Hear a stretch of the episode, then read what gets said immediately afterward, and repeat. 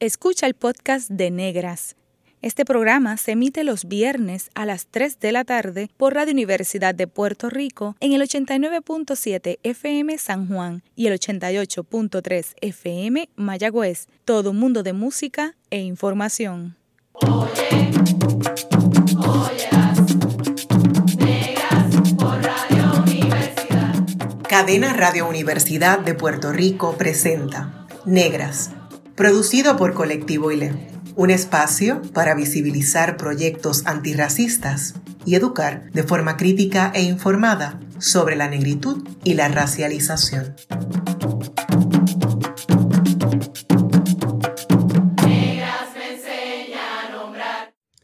Hoy en Negras les saludan Eda López Serrano y una servidora, Carmen Margarita Sánchez de León.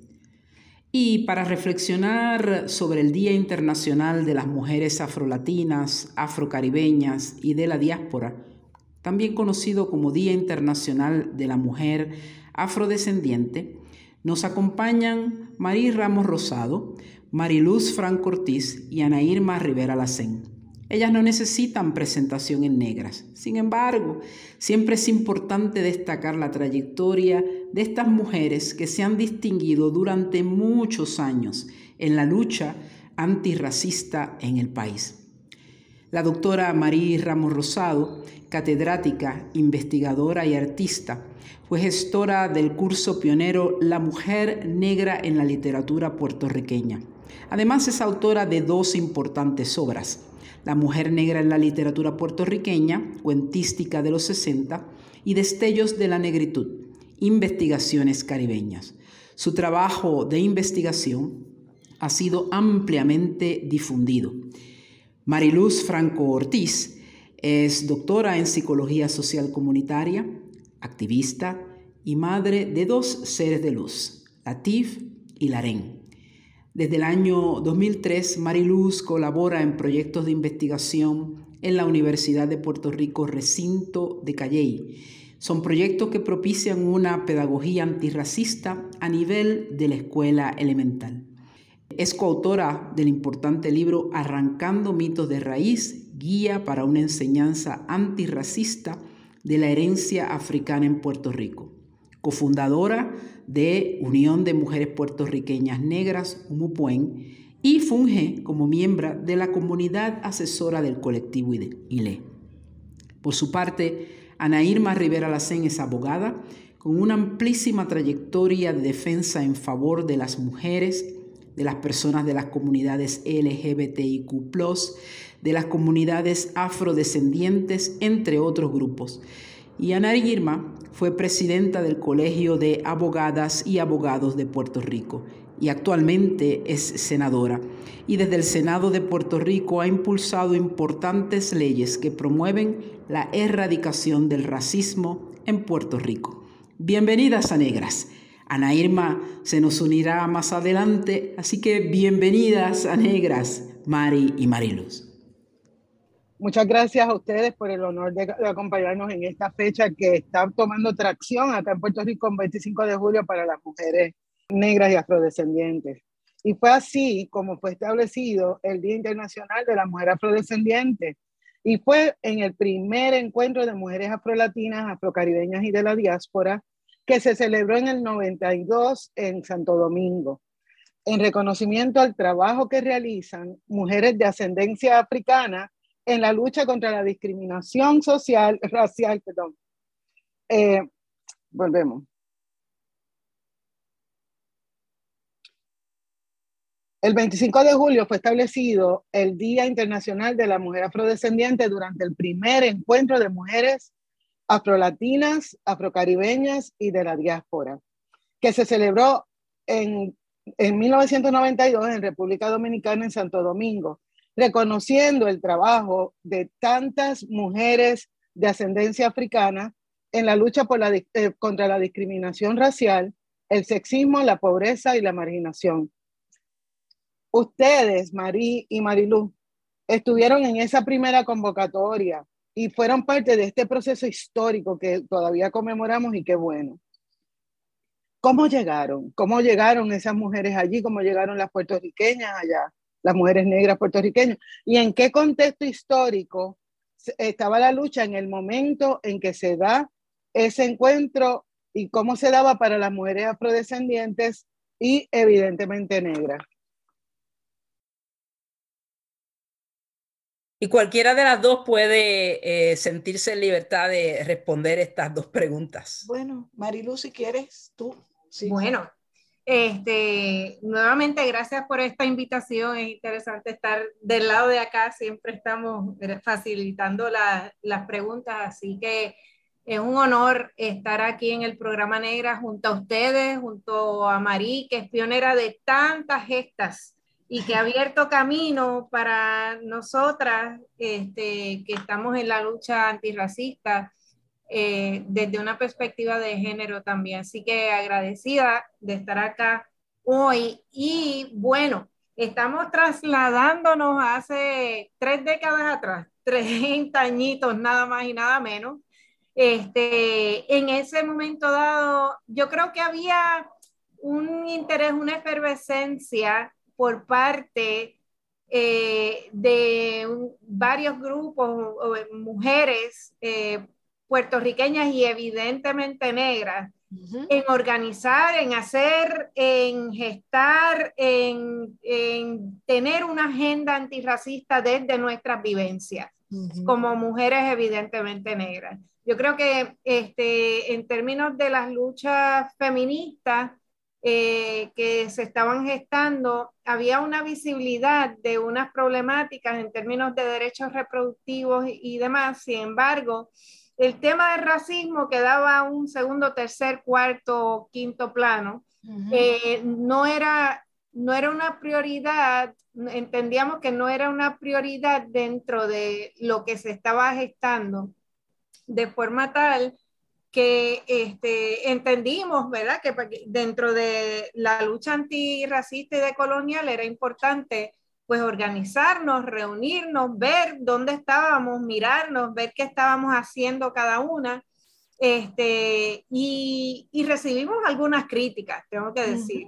Recibimos críticas incluso por parte de algunas hermanas eh, feministas de que estábamos dividiendo la, la, lucha feminista eh, y que debíamos incorporarnos al, a las gestas que se estaban llevando a cabo. Sin embargo, pues necesitábamos ese espacio para eh, que el centro, el eje, fuera nuestras experiencias, vivencias y trabajos antirracistas en Puerto Rico. Yo creo que eso era parte de lo que estaba sucediendo en ese momento histórico, en lo personal, pues eh, yo regresaba de República Dominicana junto a mi compañera y hermana Doris Quiñones Hernández. Estábamos estudiando en Costa Rica eh, de intercambio y regresábamos precisamente en el 92, justo cuando las hermanas dominicanas estaban convocándonos a un encuentro internacional de mujeres negras.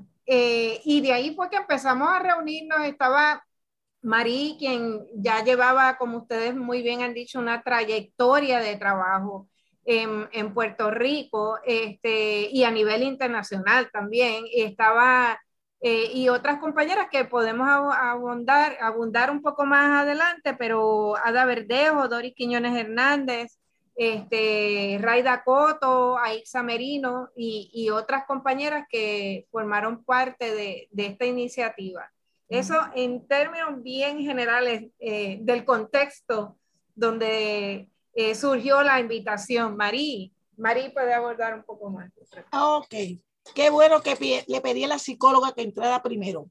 Pues yo quiero decirles que en mi caso, ya la compañera bastante resumió de lo que yo pude haber dicho. Ahora yo voy a entrar en la parte de acción.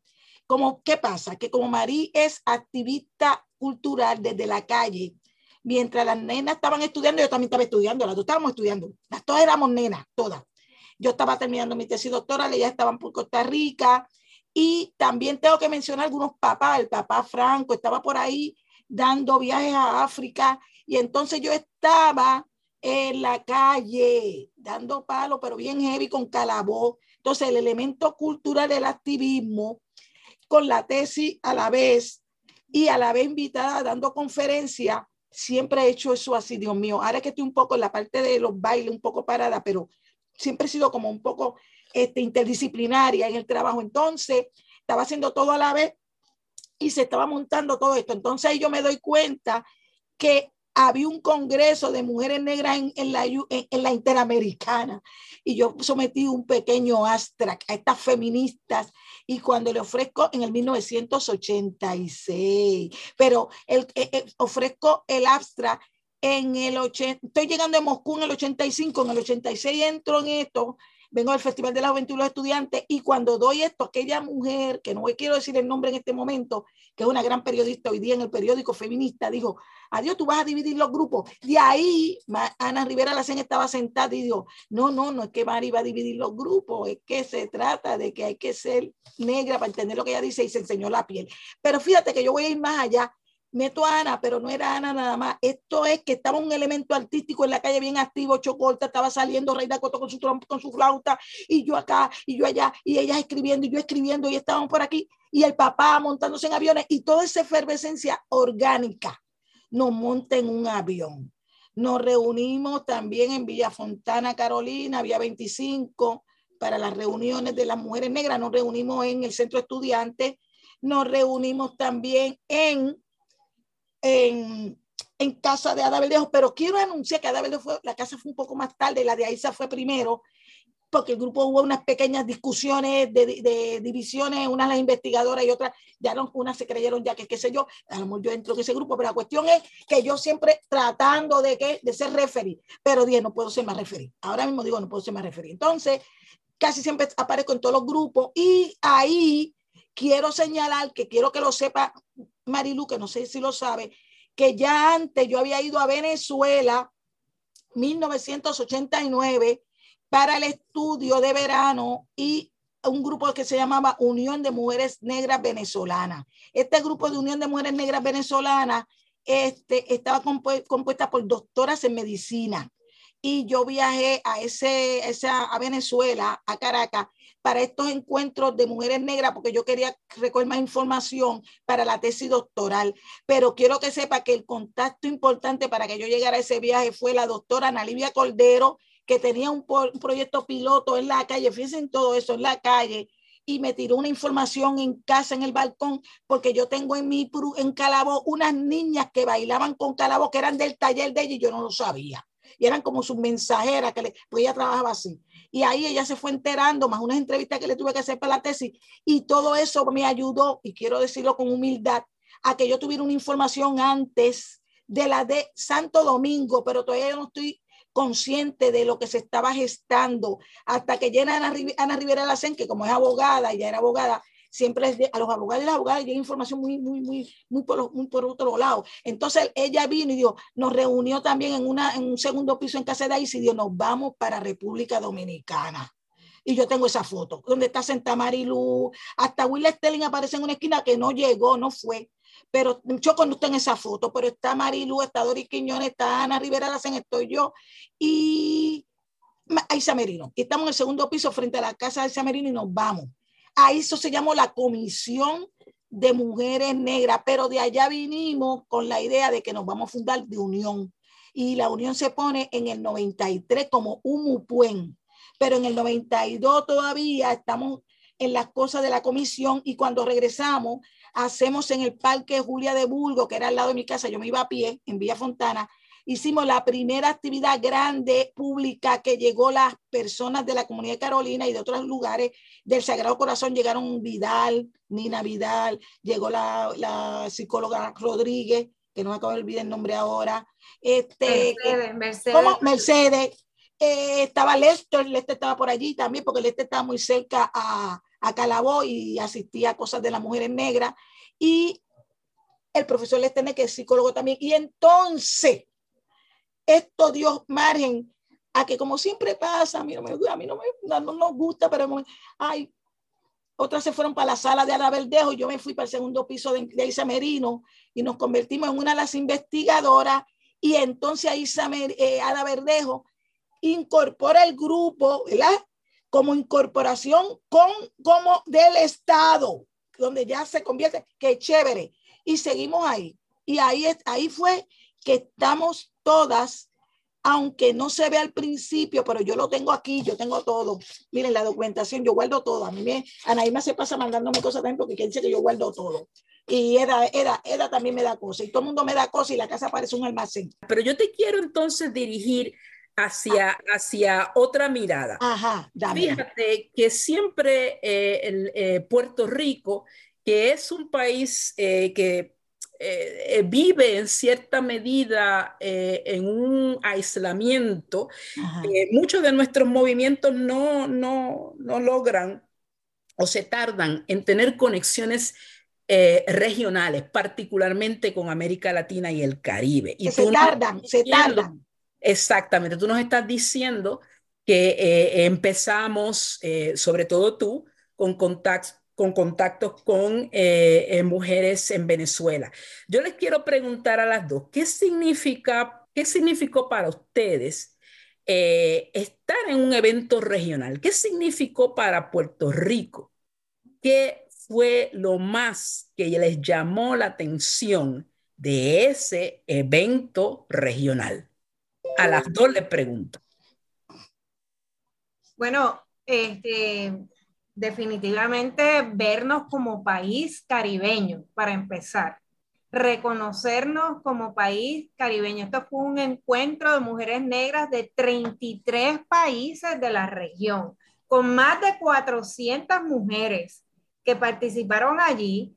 Eh, y cuando llegamos, este, sí hubo algunos cuestionamientos de si nosotros éramos parte de Estados Unidos, así que de entrada tuvimos que hacer un planteamiento político de que nosotras somos de Puerto Rico, de un país caribeño y afrocaribeño.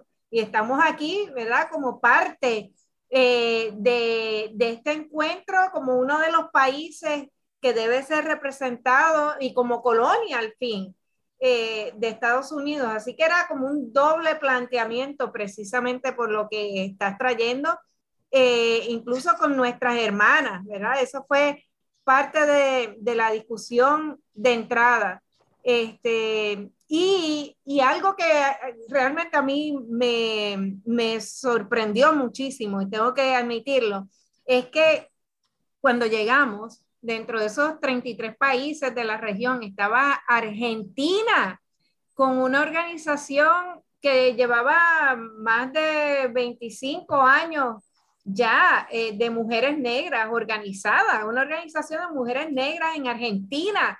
Y nosotras decíamos, pero bueno, ¿cómo es posible que en Argentina ya haya mujeres negras organizadas y nosotras no? Así que fue un llamado, fue un reto también en ese sentido, lo que yo creo que todas sentimos y esa necesidad este, como bien trae María, había otras iniciativas en Venezuela. Yo estuve, eh, cuando estuve de intercambio en Costa Rica, estuve en un encuentro de mujeres negras en Costa Rica. Así que había una efervescencia en diferentes países, estaba esa, esa necesidad, como diríamos, de la segunda ola del feminismo, ¿verdad? Este, o de los feminismos, eh, por parte de, de estas generaciones, de, de encontrarnos, no solamente a nivel eh, nacional, sino también a nivel internacional y poder gestar unas agendas en común. Yo creo que donde, donde lo que fuera central fuera nuestra negritud, nuestra afrodescendencia y fíjense que de ahí se decreta el Día Internacional de la Mujer Afro-Latinoamericana, Afrocaribeña y de la diáspora. Eso fue toda una discusión. Eso no llegó, no llegamos allí, lo decidimos, fue toda una discusión porque había muchas mujeres de la diáspora también. Eh, y las hermanas eh, brasileñas también eh, reclamando su espacio y en términos de idioma teníamos unos retos de cómo atender las necesidades de traducción y de interpretación y que hubiese una participación digna. Las, hermanas haitianas que estaban al lado eh, como parte, ¿verdad? De, República Dominicana, pero se les hizo sumamente difícil llegar, estando ahí al lado. Eh, así que todos estos planteamientos eran parte de, de las discusiones que estábamos teniendo de cómo eh, poder subsanar esos, esos retos creados históricamente por los procesos de colonización precisamente que buscan dividirnos.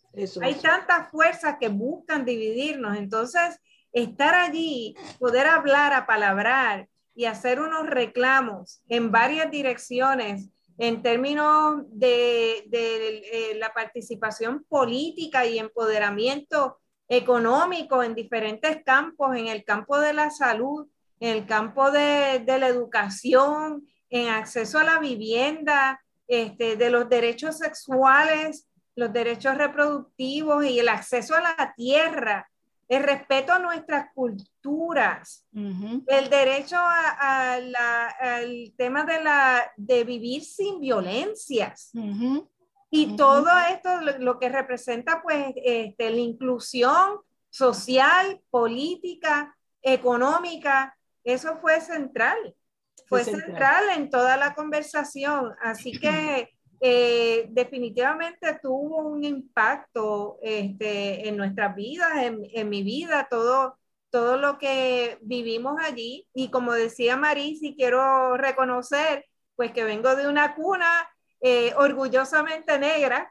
Eh, mi padre, Juan Franco Medina, y mi madre, Ada Ortiz Martínez, fundaron, y Marí también estuvo ahí, eh, el Comité de Puertorriqueños contra el Apartheid, en un momento en que no se hablaba de apartheid, nadie sabía lo que era apartheid en 1980. Eso es así. Y por cierto, también yo estuve. Tú también estuviste, Margarita, tú también, estuviste ahí mano a mano. O sea, que, que se dio todo esto en una coyuntura de, efervescencia, diría yo, idónea para, para estrechar esos, esos lazos y esas alianzas, no solo a nivel nacional, sino a nivel internacional. Okay. Yo quiero señalar para ponerle el pomo, el punto a esto que ella acaba de decir, ella recogió muy bien la compañera psicóloga comunitaria. Mi amiga, que nunca la llamo así, la llamo Marilu. Marilu pues Marilu está recogiendo y yo quiero señalar lo siguiente. Yo tengo un cartel en el, al frente, porque como les dije, guardo papeles, que dice primer encuentro de mujeres negras latinoamericanas y del Caribe. Este cartel yo lo conservo porque necesito montarlo y vale bien caro. No, no tengo espacio en la casa para ponerlo, más que nada pero quiero señalar que a mí me ayudó el momento histórico. El momento histórico estaba arropada con una vanguardia, tengo que hablar políticamente, el PCP, el Claridad, el, los movimientos socialistas trabajadores, el PIB, eh, es especialmente esos grupos que, y el MCT estaban ahí, los presos políticos puertorriqueños, y toda esa gente ayudó. Y en 1992 cuando Calabó va en el 1988 a México a celebrar el primer Festival Internacional de la Cultura Popular en México, ya Calabó tenía montado un baile que se llama Saludo a los 500 años, Vejigante. Saludo a los 500 años, un baile donde los vejigantes ajustician a Santiago Apóstol, porque Santiago Apóstol, dentro de lo que se estaba conmemorando para, según la visión política de Calaboy, de lo que pasaba, de la visión contestataria, era los que vinieron a oprimir a los indígenas y a los africanos y a los afrodescendientes de toda Latinoamérica y del Caribe. Y ese baile lo tengo montado en diapositiva, está en la, sala de la danza de la biblioteca José M. Lázaro firmado por SEDME, Radio Universidad de Puerto Rico. Mira, y, yo pensando acá, mientras ustedes están hablando, eh, estamos hablando de un tiempo, uh, transcurrieron 30 años. Y en esos 30 años, ahora, en este momento, en América, en toda América, tenemos a Kamala Harris y a Epsi Campbell, la primera en Estados Unidos, la segunda en Costa Rica y la tercera es Francia Márquez. Así que eso que se trabajó hace 30 años, eh, finalmente ha estado llegando. Y, y, entonces me parece otra cosa que es bien, importante, que coincide el Día de la Mujer eh, afrodescendiente y negra con el Día de la Colonia y el día 25 de julio que se asocia también con eh, los asesinatos del Cerro Maravilla. Así que me parece que se podría ampliar esta, esta, e, este análisis, tal vez el año que viene lo podamos hacer, para ver todas esas intersecciones, como decía, eh, como decía Mari, y entonces eso me lleva a preguntarme, eh, nosotros eso lo podríamos llamar afrofeminismo, que se basa en eso que ustedes describen y que Francia Márquez dice que es el buen vivir y vivir sabroso. ¿Y qué tal si abordamos esta pregunta eh, una vez eh, regresemos de la pausa? Y bueno, estamos aquí en, un, en una conversación súper interesante. Así que en breve regresamos con Negras y continuamos celebrando aquí este eh, Día Internacional de la Mujer Afrodescendiente.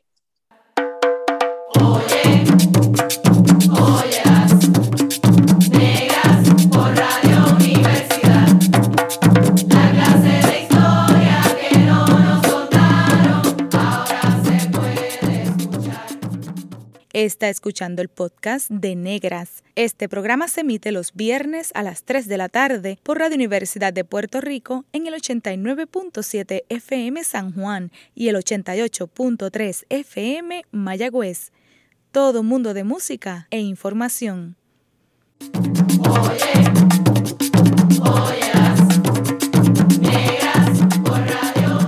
Usted está escuchando Negras inspiradas en las grandezas de nuestras ancestras. Les saludan Eda López Serrano y Carmen Margarita Sánchez de León. Hoy reflexionamos sobre el Día Internacional de las Mujeres Afrolatinas, Afrocaribeñas y de la Diáspora, con Mari Ramos Rosado, Mariluz Franco Ortiz y con Ana Irma Rivera Lacén.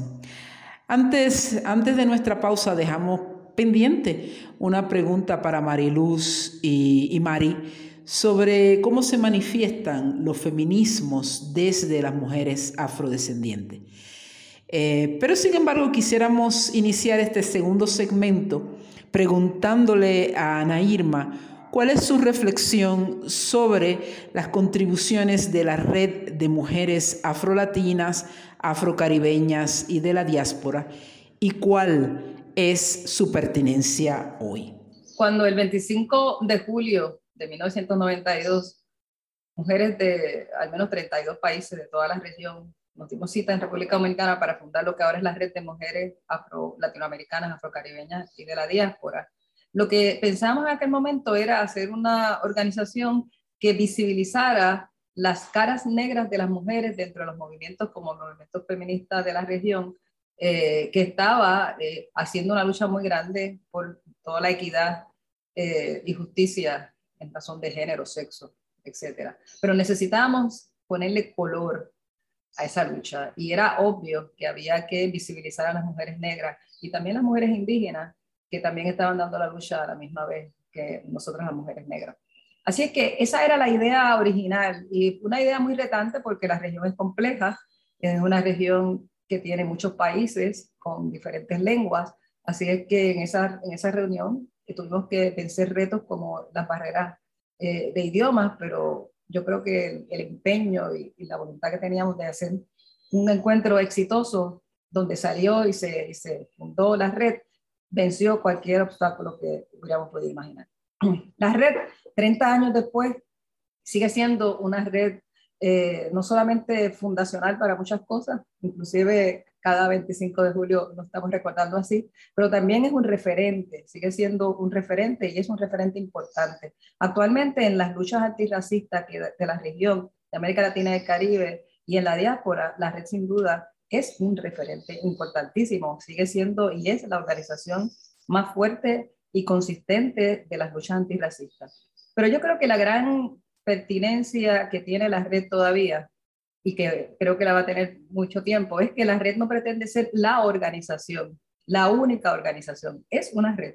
¿Qué, quiere decir? Eso que facilita el que en cada uno de los 23 países y la diáspora donde estamos pues se haga otras organizaciones, se multipliquen las organizaciones y las personas y las voces. La red es una manera de organizarnos eh, para que en todos los sitios pues se pueda hacer de una manera más sólida el alcance de, de, nuestra, de nuestros mensajes. Pero la red no pretende ser la organización, es eso, es una red.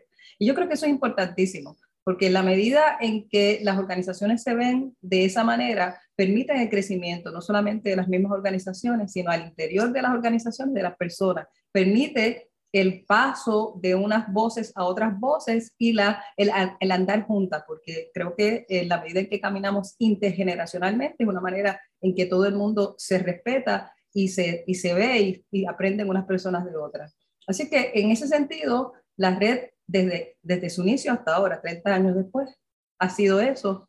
Y creo que en ese sentido es una de las organizaciones más importantes que tenemos en la región e internacionalmente porque la red va a muchos sitios. De hecho, se le dice que es una organización transnacional porque no se ve como, como una, una organización de un sitio nada más, sino que usa lo que ahora todo el mundo hablamos, ¿verdad? Es que las barreras son ficticias, ¿verdad? Y por eso es que de la diáspora también reconoce que las identidades son múltiples, inclusive para ser parte de la red, lo que tú necesitas es identificarte como una mujer negra. Eh, así es que eh, traspasa yo diría que muchos de los conceptos más tradicionales y ha logrado ir más allá y buscar en ese sentido la manera en que eh, las mujeres negras, las mujeres afrodescendientes, nos sintamos parte de un movimiento.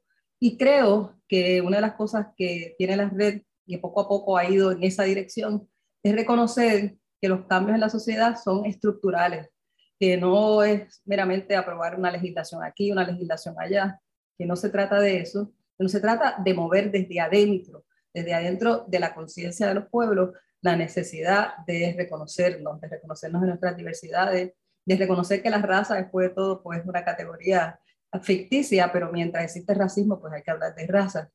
Pero sobre todo que la cuestión estructural del cambio es que esta es una sociedad patriarcal, el racismo es patriarcal, es una sociedad sexista, el racismo es sexista, es una, una sociedad que promueve el colonialismo, porque el colonialismo se, se ve de muchas maneras todavía, incluyendo Puerto Rico y muchas otras regiones, pero el colonialismo es una manera de ver el mundo, una manera de ver que hay unos países que mandan más que otros. Y eso es racista también. Así que la red tiene esto, esta, esta visión de que los cambios tienen que ser estructurales.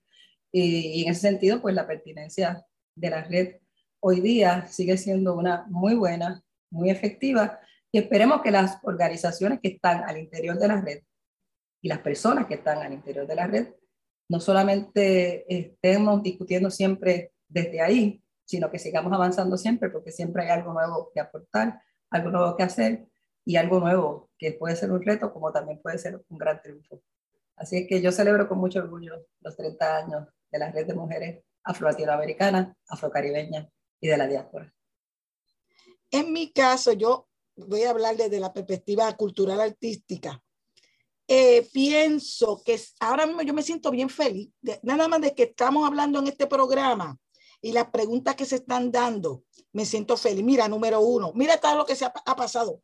Se creó el programa Negras, que está en Radio Universidad de Puerto Rico. Eso es para mí un logro fundamental porque se está hablando del tema en radio. Eh, con mujeres que son dile y otras mujeres que no somos y otras que van y visitan. También quiero decir que me encantó. Taller Salud, en un momento dado, yo vi a Mariluz Franco muy cerca de Taller Salud porque iban a Loíza a dar unos talleres a las mujeres de Loíza. Se hizo un trabajo bien fuerte comunal de educación sexual, enfermedades venéreas, la SIDA, aquello, todo lo que estaba pasando en ese momento, que el SIDA estaba bien en su apogeo, y, y lo hice, es uno de los pueblos de Puerto Rico que tiene un gran por ciento de muchas eh, cosas que el gobierno se olvida. Ahora le están poniendo atención a Loisa, lo estoy viendo. Y voy a decir, para darle tiempo a Marilu, pero tengo otras cositas más que podría decir, la gesta que para mí bien importante y nacional, internacional que hice ahora hablo en carácter personal y, político colectivo, es que Marí Ramos Rosado se dio cuenta que en la UPR, recinto Río Piedra, donde ella enseña y donde estoy ahora, ¿verdad? En pausa. Pero a la vez, el, curso está por allí, lo está dando la doctora Iván Deni, lo va a dar la doctora Lola Ponte. eh, paso, de, paso de batón de relevo. Pero quiero decirles que se creó el curso de la mujer negra, pero la historia más grande que me paré 38 horas frente a la torre de la universidad a denunciar la invisibilidad de profesoras, especialmente personas afrodescendientes, pero especialmente la mujer negra como catedrática con doctorado eran contadas en la Universidad de Puerto Rico, en todos los recintos. El recinto de Río Piedra se convirtió en uno de los pioneros y cuidado, sino el primero que más llenó las salas de clase de profesoras y profesoras afrodescendientes. La doctora Mayra Santofebre entró después. Está la doctora Mariluz, eh, que está, que tenemos hablando aquí, Franco, está en calle, ya es una catedrática, es ya oficialmente con su plaza. Está casi aterrizando la doctora Doris Quiñones. Fíjense que todas somos y pertenecíamos a los grupos fundadores que fueron al primer encuentro en nada menos que en República Dominicana. Claro, yo hablo del mío de Venezuela, pero voy a ponerme con ella en República Dominicana todas estábamos allí, todas estábamos haciendo las tesis y todas ahora pertenecen a la UPR. Ada Verdejo formó parte de ese grupo que fue República Dominicana. Ya es una catedrática, está recogiendo papeles para hacer su retiro que yo espero que no sea tan pronto porque hace falta con un curso de sexualidad en educación. En Río Piedra, miren, en Río Piedra estamos unos cuantos.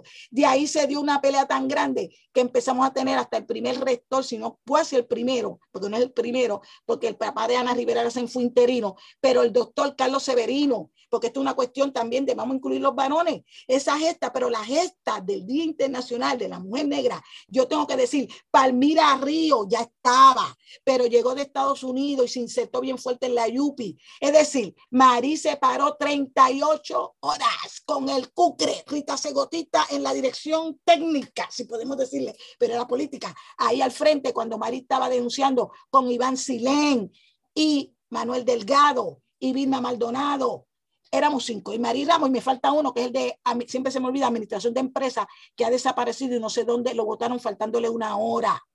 Y todos ellos tenían diferentes pugnas cada uno en su línea, y María era la única de los cinco que decía, hay racismo en la Yupi, hay racismo. Cuando se terminaron las 38 horas, todos se fueron para su casa, hicieron las 38 horas. María se fue para el Departamento de Trabajo, oficina que duerme sueño y lo justo, el que lleve el caso allí porque no pasa nada. Y entonces me tuve que ir frente a la torre y seguir denunciando en los medios, y gracias a la prensa puertorriqueña, que me apoyó en todos lados que yo iba y a la Asociación Puertorriqueña de Profesores Universitarios, APU, Marí Ramos Rosado es hoy una catedrática jubilosa en su retiro, pero velando las guiras y los guiros, porque pueden desmantelar lo que se ha hecho. Cuidado, pendiente, Mayra Santo y Marielba Torre. Marielba entró los otros días, pero está dirigiendo el ININ también. Así que tengo, lleva 22 años con contrato, tengo que decirlo aquí. Es decir, todavía está con contrato en, la, en Río Piedra, recinto Río Piedra. Así que tengo que decir, todavía hay unas que no y Doris tienen que darle ya la permanencia porque es directora del Departamento de Ciencias Sociales de Estudios Generales. Eso es lo que tengo que decir. Marilu. Bueno, pues eh, definitivamente pues el área de, la educación, ¿verdad? Hay, hay un, eh, unas aportaciones eh, desde varias disciplinas, aportaciones interdisciplinarias por parte de de varias compañeras que, han logrado eh, obtener sus posiciones desde la Universidad Pública, Universidad de Puerto Rico, así que parece sumamente importante lo que está trayendo Marí. Este, yo sí quiero traer que mirando 30 años para acá, dándole hacia el frente un poco, bueno, justo cuando se está creando y gestando la Unión de Mujeres Puertorriqueñas Negras, también llega a Puerto Rico unos compañeros, compañeras eh, de Colectivo ILE, María Reina Pumarejo, Raúl Quiñones Rosado, estaba Ana Mangual, Estela Barreto y otras personas que también estaban llevando a cabo trabajo antirracista eh, en, ese, eh, en, en ese periodo, en ese mismo periodo. Y eh, siendo una organización hermana, también estaba el Concilio contra el Racismo. Siendo una organización hermana, realmente pudimos conjugar agendas en, en varios momentos Y, y, tengo que reconocer que Doris Quiñones Hernández, Ada Verdejo Carrión han sido claves en, en llevar la batuta de la Unión de Mujeres Negras, que hoy día es la Unión de Mujeres Negras, que eh, ampliaron el nombre, ya no es puertorriqueñas negras nada más, eh, ya que abarca más allá de Puerto y reconoce que en Puerto Rico hay una presencia este, afrocaribeña y particularmente dominicana, así que eh, el nombre fue modificándose y, y, los trabajos, bueno, Doris Quiñones Hernández es la directora regional de la red de mujeres afrocaribeñas y de la diáspora y Kimberly Figueroa Calderón es la eh, coordinadora general en Puerto Rico, así que hay unas alianzas entre Colectivo ILE y, y eh, la Unión de Mujeres Negras en Puerto Rico. Eh, a lo largo de esos 30 años, en diferentes momentos y diferentes, de diferentes modos. Entonces, este, yo he continuado también colaborando y formando parte de la comunidad asesora del colectivo ILE, donde buscamos eh, retar esas nociones de feminismo más tradicional tal vez y, y eh, desarrollar el liderato para erradicar el racismo en Puerto Rico desde una educación popular feminista no tradicional, diría yo. ¿Y por qué decimos que es un trabajo feminista no tradicional? Bueno, porque gran parte de nuestro trabajo consiste en afirmar la negritud y afrodescendencia, la negritud siendo el color de piel o los rasgos fenotípicos y la afrodescendencia siendo abrazar nuestra afrodescendencia. Todos, todas, todas podemos abrazar nuestra afrodescendencia en Puerto Rico, independientemente del color de la piel. Pero hay que reconocer, sin embargo, pues que hay unas experiencias particulares como personas evidentemente negras en nuestros cuerpos, en nuestras cuerpos. Así que eso ha sido parte del, del, trabajo, el poder trabajar con negritud, el poder trabajar también con qué representa lo blanco, entre comillas, en Puerto Rico, este, desmontar eso al interior de nuestras familias y comunidades. Así que es un trabajo muy comunitario en el colectivo ILE donde nos hemos caracterizado por el empoderamiento y afirmación de nuestra prodescendencia desde las prácticas cotidianas asociadas con las feminidades, como por ejemplo la vestimenta, la alimentación, la salud familiar, eh, la espiritualidad, la estética, todas esas prácticas se convierten en oportunidades para crear nuevas imágenes y nuevos mensajes que retan esa jerarquía racial de blanqueamiento como algo superior. Ese es el, el, llamado es a retar esa jerarquía que está ahí como un mantra, porque desde pequeños y pequeñas aprendemos que somos una mezcla de tres razas, pero sin embargo cuando,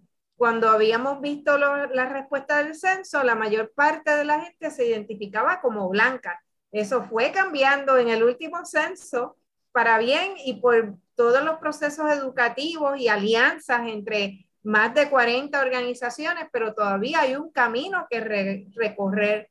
Y entonces, para que tengan este, ¿verdad? una idea, trabajamos con la memoria ancestral, reconstruir esa memoria ancestral a través de relatos, de historias que enaltecen nuestras comunidades en Puerto Rico.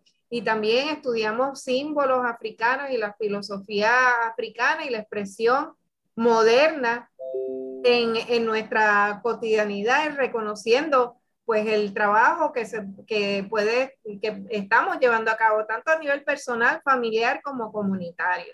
Y todo esto anclado en nuestra historia como país caribeño colonizado, eh, dándole un nuevo significado que toca las vidas de las mujeres en, en las comunidades que participan en los procesos de, de colectivo y Últimamente también, los últimos años, hemos estado eh, eh, acentuando el trabajo con jóvenes con un proceso de afrojuventudes. Así que todo esto yo lo veo atado, hilvanado, tanto Umupuen, Colectivo ILE, el Concilio eh, contra el Racismo, la Mesa de Diálogo Martin Luther King, el, los trabajos que María ha venido llevando a cabo por, por décadas, doña Emma Sterling, o sea, son tantas iniciativas que están aquí entrelazadas, que, que una va aprendiendo, vamos internalizando, incorporando y rehaciendo, que ese es el buen vivir, el estar acompañadas en el proceso de ir desmontando lo que es el racismo y la colonización y, y revisualizando un mejor porvenir, porque al fin y al cabo lo que queremos es, es que haya mayor justicia en términos de los derechos que cada cual nos merecemos y debemos tener como país, como nación afrocaribeña. Ese buen vivir que Eda eh, lo trae, ¿verdad? Que es un aporte de nuestras hermanas afrocolombianas este, a través de la voz de Francia Márquez. En Puerto Rico se ha contextualizado en todo eso que ustedes han contado aquí. Cómo hemos eh, perdido miedo a contar nuestras historias, cómo hemos perdido el miedo a hablar de los procesos colonizadores de los cuales hemos sido víctimas, cómo hemos perdido el miedo a denunciar, como bien nos ha dicho Mari, eh, eh, instituciones como la Universidad de Puerto Rico, eh, cómo hemos perdido el miedo a querer afirmar que deseamos, necesitamos y luchamos por una sociedad puertorriqueña antirracista y decolonizada. Entonces, e, ese e, ahí, ¿verdad? Cobra, cobra eh, cuerpo todo esto que ustedes han mencionado. Y ustedes nos han hablado de las alianzas establecidas entre distintas organizaciones no gubernamentales, de los esfuerzos establecidos desde la base. ¿Qué poder desde la base, porque a veces pensamos que desde lo más sencillo, desde, desde, los, desde los grupos de base, no se puede mover el país. Pero ustedes nos han demostrado aquí que el país se movió desde ahí. Se movió. Pero la, pregunta a ustedes es, fíjense que también estamos en el, en el contexto del decenio eh, de los afrodescendientes, que es declarado por la Organización de las Naciones Unidas, que son entidades gubernamentales. La pregunta es, ¿cómo ha sido el trabajo con las estructuras gubernamentales? ¿Cómo se ha adelantado? Además de la universidad, ya hablamos de la universidad. Háblenme de las otras estructuras gubernamentales, ¿cómo, cómo ha sido ese diálogo y esa lucha desde estos movimientos a partir de este Día eh, Internacional eh, de la Mujer Afrodescendiente. Yo puedo em, compartir un poco sobre el proceso y está atado también a mi quehacer en la universidad, este, donde durante nueve años estuvimos trabajando desde la UPR en Calle en una investigación para eh, eh, desmantelar eh, cómo es que aprendemos lo que son nuestros ancestros por primera vez y ancestras en tercer grado. En tercer grado, hace 20 años atrás, era cuando por primera vez se hablaba de las llamadas tres raíces.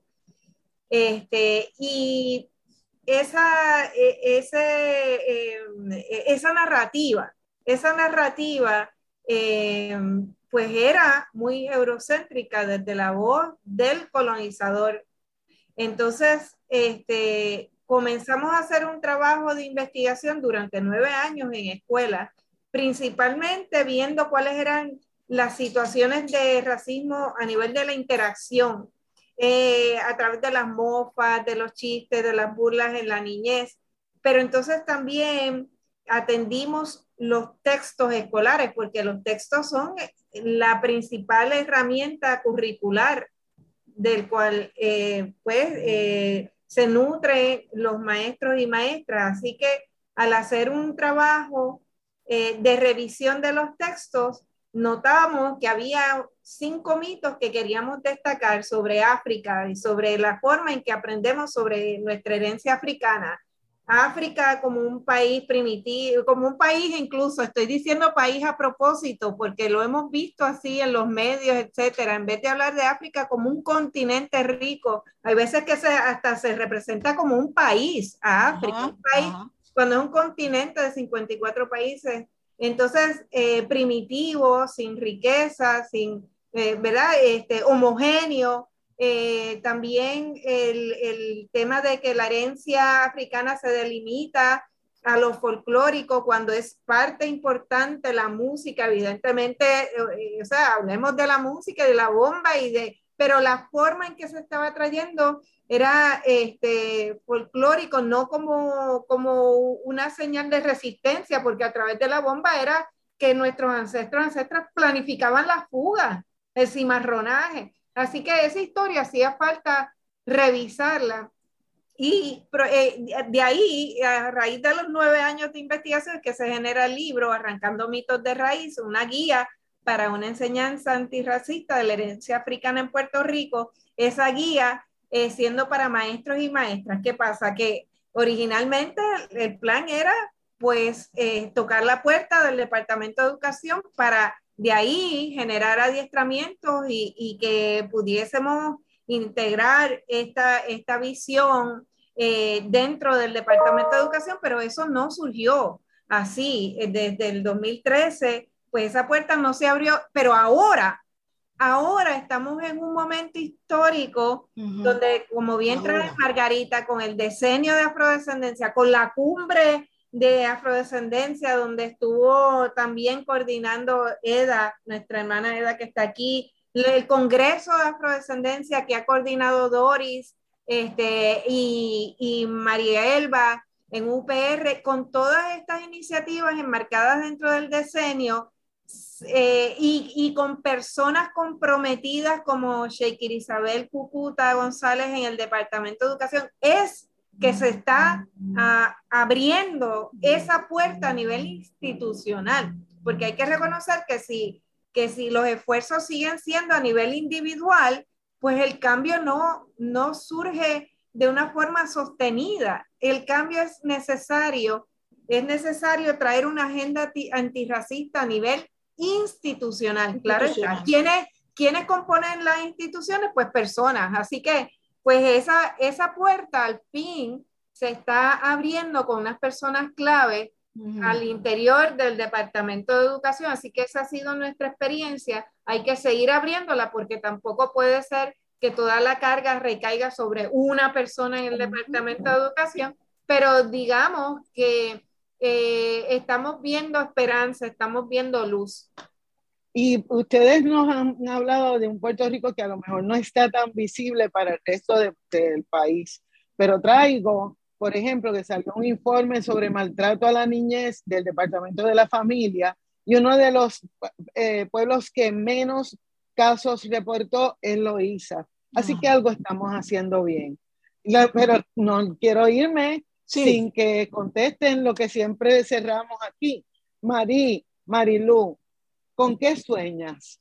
Sueño con que haya una biblioteca que tenga todos los libros en una sala recogidos del tema afrodescendencia, de tal manera que sea como cuando uno va a Estados Unidos, que uno ve los libros y las bibliotecas. Ya la revista étnica es un logro que tengo que decir porque está ya visibilizando que los libros del tema afrodescendencia no tarden tantos en salir, porque tardan hasta 19 años para salir una edición de una anterior que la gente está pidiendo a grito, que tarde menos las publicaciones en salir. Y el más importante es el ideológico, porque la cuestión ideológica de los artistas es importante avanzarla, especialmente con los afrodescendientes, buenos compositores, buenas mujeres cantantes, todo, pero el discurso de sus letras todavía es muy violento, muy racista, muy sexista, muy clasista. Y hay unos buenos compositores en el país, así que haya una mejor, una música, porque está sabrosa la música, yo me la, me la disfruto, pero la boda de ella, no, no quiero la boda de ella, quiero otro tipo de boda. Así que me encantaría que haya unos nuevos programas musicales también, que vamos a ver qué pasa, que tengan unos contenidos diferentes en esas letras, porque el negro bembón, como lo discutí con el músico puertorriqueño José Rafael López Figueroa, él me dice, no, que no tiene elementos racistas. Yo después hablé con él bien, bien, y me cuesta trabajo que él pueda entender porque no tienen las lecturas necesarias ideológicas de toda una formación que existe sobre ese discurso racial. Así que la escuela puertorriqueña me encantaría que se nutra de unos intelectuales orgánicos que ya están formados para darle forma a esa parte ideológica, que eso da trabajo, pues son 500 años de colonia. Queremos cerrar este programa dedicado al Día Internacional de las Mujeres Afrolatinas, Afrocaribeñas y de la diáspora, mencionando nuevamente a las mujeres pioneras puertorriqueñas que nos representaron en el encuentro en Santo Domingo de 1992 y que dio paso a este momento de reflexión, lucha y celebración.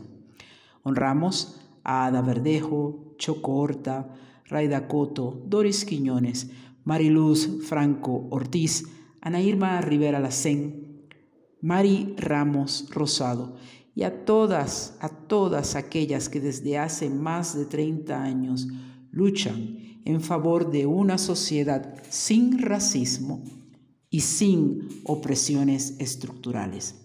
A todas ellas, muchísimas gracias. Queremos recordarle que pueden encontrarnos en las redes colectivoile.org, tanto en, Facebook como en Instagram.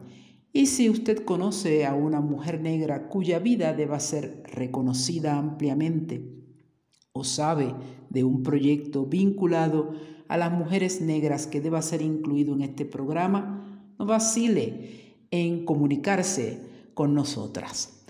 Como siempre, agradecemos al personal técnico de Radio Universidad por su apoyo en esta edición de Negras, muy particularmente a Aixa Santos.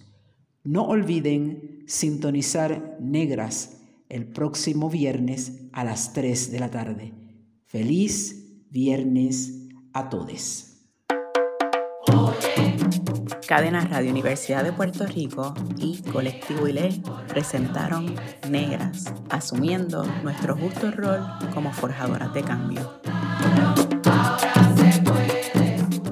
Le invitamos a que nos sintonice los viernes a las 3 de la tarde por Radio Universidad de Puerto Rico en el 89.7 FM San Juan y el 88.3 FM Mayagüez. Todo un mundo de música e información.